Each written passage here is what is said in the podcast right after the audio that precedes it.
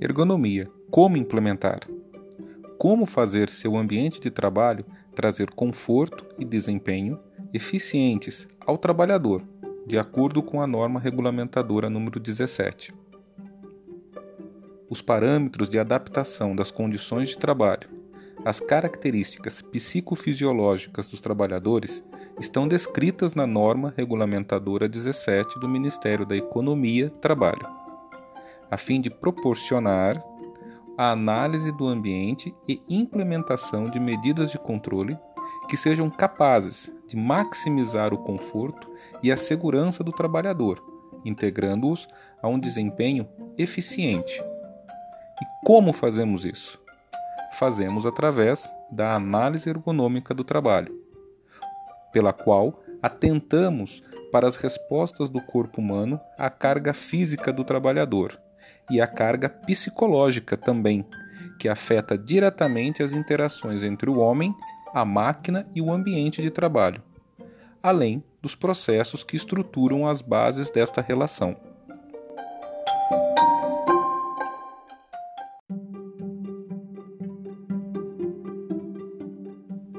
levantamento, transporte e descarga individual de materiais. Refere-se àquelas atividades de transporte manual de cargas, cujo peso é suportado exclusivamente por um único trabalhador. Mas a norma não nos apresenta um limite, apenas nos orienta a proibir qualquer peso que seja suscetível de comprometer a saúde e a segurança do trabalhador e que devemos prover treinamento específico quanto aos métodos de trabalho quando a carga transportada não for considerada leve. Contudo, a Consolidação das Leis Trabalhistas, a CLT, em seu artigo 198, define que o peso máximo que um trabalhador pode remover individualmente corresponde a 60 quilos. Ressalva feita à mulher, e ao jovem trabalhador, que na mesma CLT, no caso da mulher, em seu artigo 390, proíbe que a mulher trabalhe em qualquer serviço cujo peso seja superior a 20 quilos, quando for de trabalhos contínuos, e 25 quilos quando for para trabalhos ocasionais. Sendo assim, os parâmetros legalmente estabelecidos atualmente continuam sendo os mesmos constantes na CLT e acabam amarrados a uma análise técnica que assegure o não comprometimento da saúde e segurança do trabalhador. Em outras palavras, o que temos legalmente é que um trabalhador pode carregar no máximo 60 quilos. Contudo, temos que garantir que o peso que ele carrega ainda que seja no máximo de 60 quilos, não comprometa a sua saúde e segurança. Para aquelas atividades na qual o transporte é executado por impulsão ou tração de vagonetes sob trilhos e carros de mão, e o levantamento seja feito por qualquer outro meio mecânico que auxilie, a proposta é que o trabalhador realize o menor esforço físico necessário a fim de não comprometer a sua saúde e sua segurança. Uma curiosidade: existe um projeto de lei cujo número é o 5746 de 2005, que propõe a redução do limite máximo de 60 para 30 quilos. Contudo, até o momento, este projeto de lei ainda está tramitando, mas não foi apreciado pelo plenário.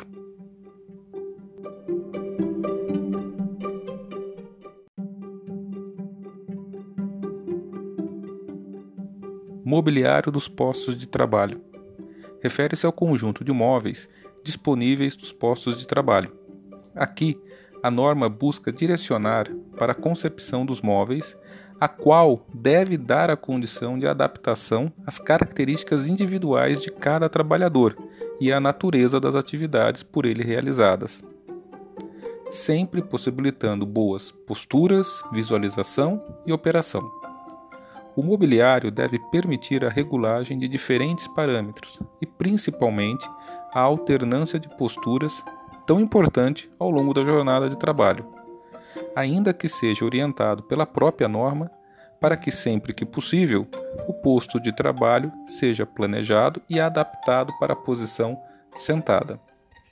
Por fim, a norma também nos obriga a disponibilizar assentos para descanso daqueles trabalhadores que realizam suas atividades em pé e coloca a possibilidade de disponibilizar suporte para os pés somente se a análise ergonômica assim indicar para os trabalhadores que realizam suas atividades sentados.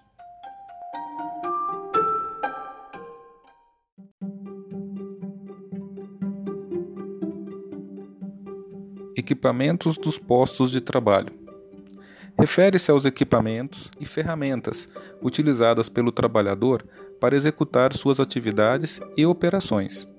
Estende-se desde as ferramentas manuais e elétricas, para as quais atentaremos a forma da pega, o peso, o comprimento e outros detalhes de design, passando pelos equipamentos utilizados para digitação e processamento de dados, nos quais atentaremos para as condições de mobilidade suficientes que permitam os ajustes e posicionamentos necessários para a execução da atividade, até chegarmos aos equipamentos estacionários ou móveis utilizados para o manuseio e içamento de cargas, nos quais atentaremos para a composição do painel de controle, o espaço interno das cabines, a condição de visibilidade durante a operação e outros fatores que tragam conforto e redução de esforço. Todos esses fatores devem ser considerados no momento da aquisição dos equipamentos, permitindo então uma avaliação ergonômica antecipada e a correspondente adequação às características psicofisiológicas dos trabalhadores e à natureza do trabalho, antes que esses equipamentos sejam colocados em uso.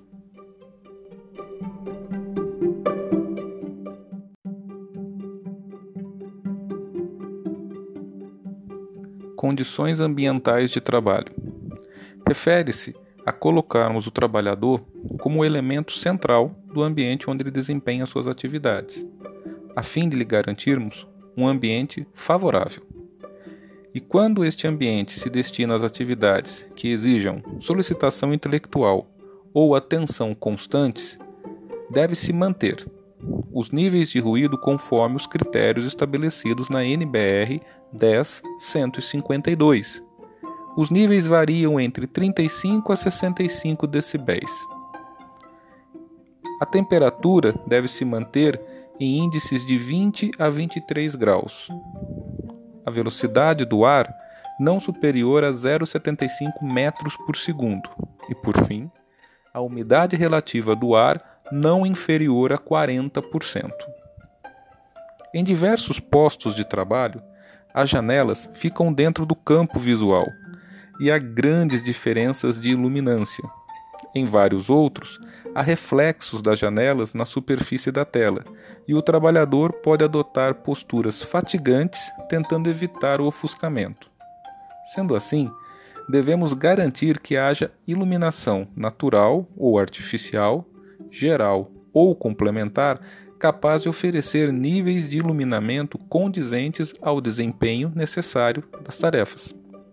Enfim, para garantirmos as condições ambientais adequadas, é necessário estabelecermos uma estratégia de medição desses parâmetros apresentados pela norma, sempre iniciando pelo reconhecimento das práticas reais de trabalho frente às práticas escritas, aquelas estabelecidas em procedimentos e instruções.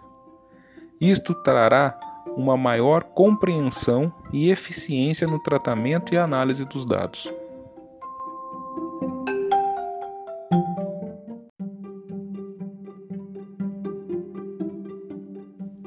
Organização do trabalho.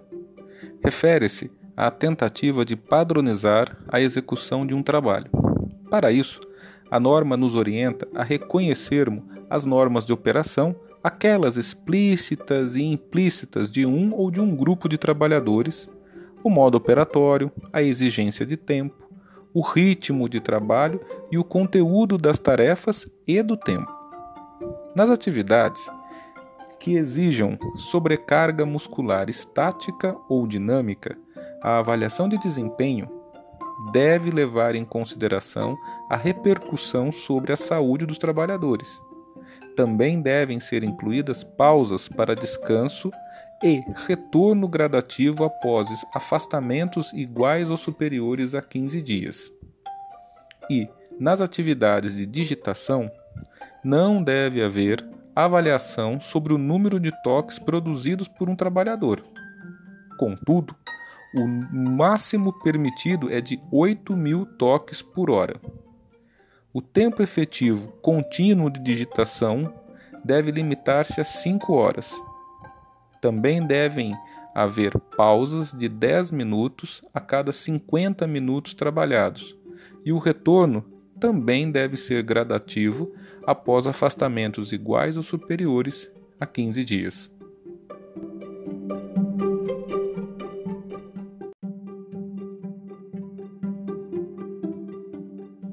Concluindo, a implementação de melhorias ergonômicas no ambiente de trabalho deve considerar o trabalhador como o elemento central, onde todas as demais condições devem trazer-lhe conforto e promover seu desempenho de forma eficiente, dentro da natureza da atividade que ele desempenha.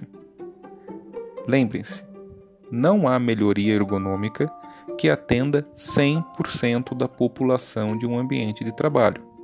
Por isso, um índice de 95% de aderência à população pode ser considerado excelente, tendo como base as individualidades existentes.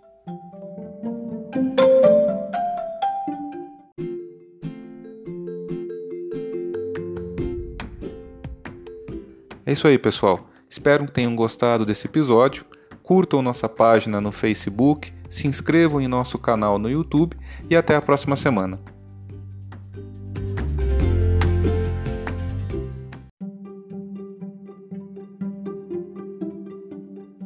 Segurança na construção civil.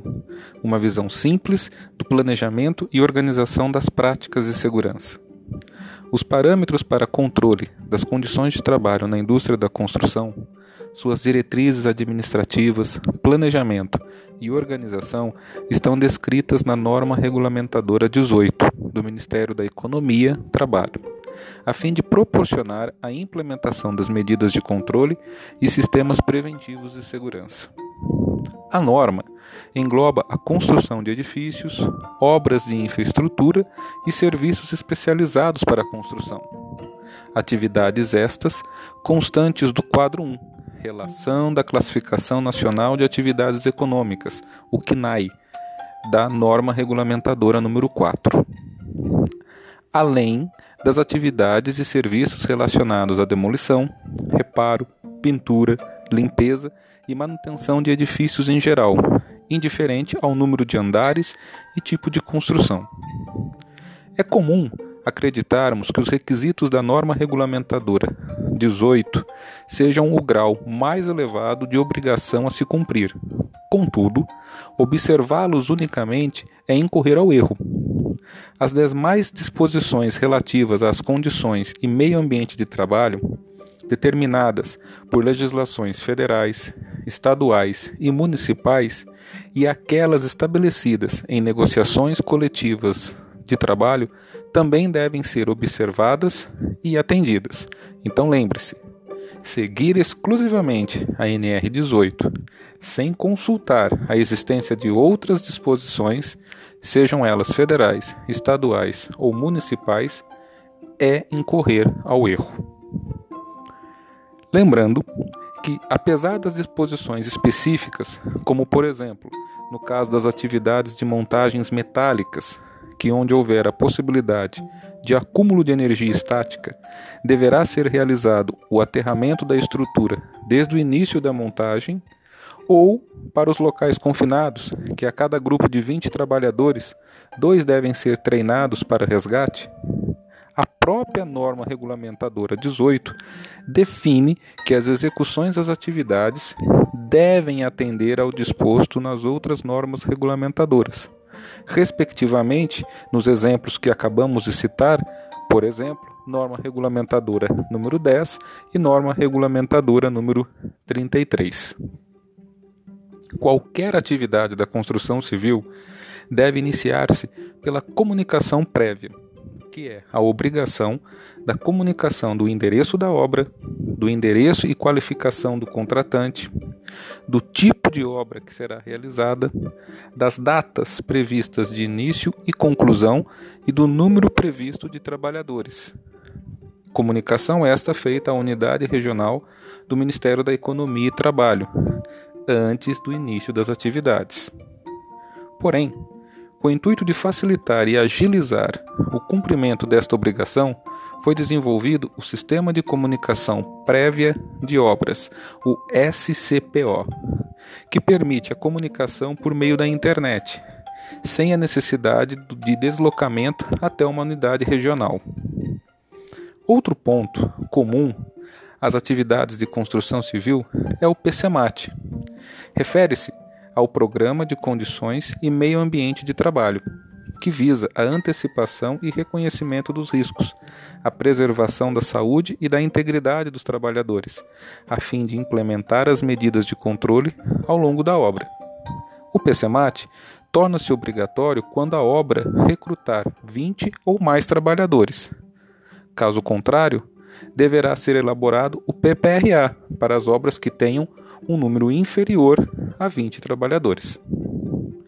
O PCMAT, além do pré-definido no PPRA, também deve compor memorial sobre as condições e meio ambiente de trabalho, projeto de execução das proteções coletivas por etapa da obra, especificação técnicas das proteções coletivas e individuais, um cronograma de implantação das medidas preventivas citadas, layout inicial e atualizado do canteiro de obras e um programa educativo. Ao longo de suas 39 disposições de segurança, a norma regulamentadora 18 detalha as condutas referentes às fundações, desmonte de rochas, carpintarias, operações de solda, movimentação e transporte de materiais e pessoas, serviços flutuantes e várias outras condições que estão comumente presentes em diferentes tipos de obras de construção civil. Além de abordar também as necessidades de conforto, que garanta aos trabalhadores um desempenho eficiente, como por exemplo, no caso das instalações sanitárias, onde deve haver um conjunto lavatório, vaso sanitário e mictório para cada 20 trabalhadores e um chuveiro para cada 10 trabalhadores.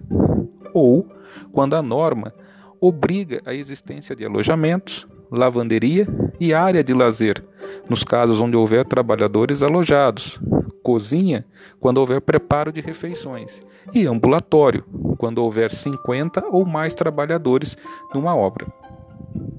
E a obrigatoriedade de fornecer água potável para todos os trabalhadores, por meio de bebedouros de jato inclinado ou um equipamento similar, na proporção de um para cada grupo de 25 trabalhadores. Lembrando, devendo garantir que, do posto de trabalho ao bebedouro, não haja um deslocamento do funcionário superior a 100 metros no plano horizontal ou 15 metros no plano vertical. A Comissão Interna de Prevenção de Acidentes, CIPA, também existe para os trabalhadores da construção civil. Sempre que uma empresa tiver 70 ou mais trabalhadores num canteiro de obras, deverá organizar a CIPA, ficando desobrigada apenas se a construção não exceder 180 dias, seis meses. Porém, ainda assim deverá constituir a chamada Comissão Provisória de Prevenção de Acidentes. Enfim, a norma regulamentadora 18 consegue ser abrangente no que tange o planejamento e organização do programa e específica, quando, por exemplo, detalha que somente podem ser utilizados andaimes que tenham gravados nos painéis, tubos, pisos e contraventos, de forma aparente e indelével, a identificação do fabricante, referência do tipo, lote e ano de fabricação. Por isso, os treinamentos, seja o admissional, que deve ocorrer antes de iniciar as atividades e que tem carga horária de 6 horas, e os periódicos, que são relacionados ao início de cada etapa, sem uma carga horária estabelecida, tornam-se um elemento essencial à interligação de todas as disposições de segurança com as condições de trabalho existentes numa obra da construção civil.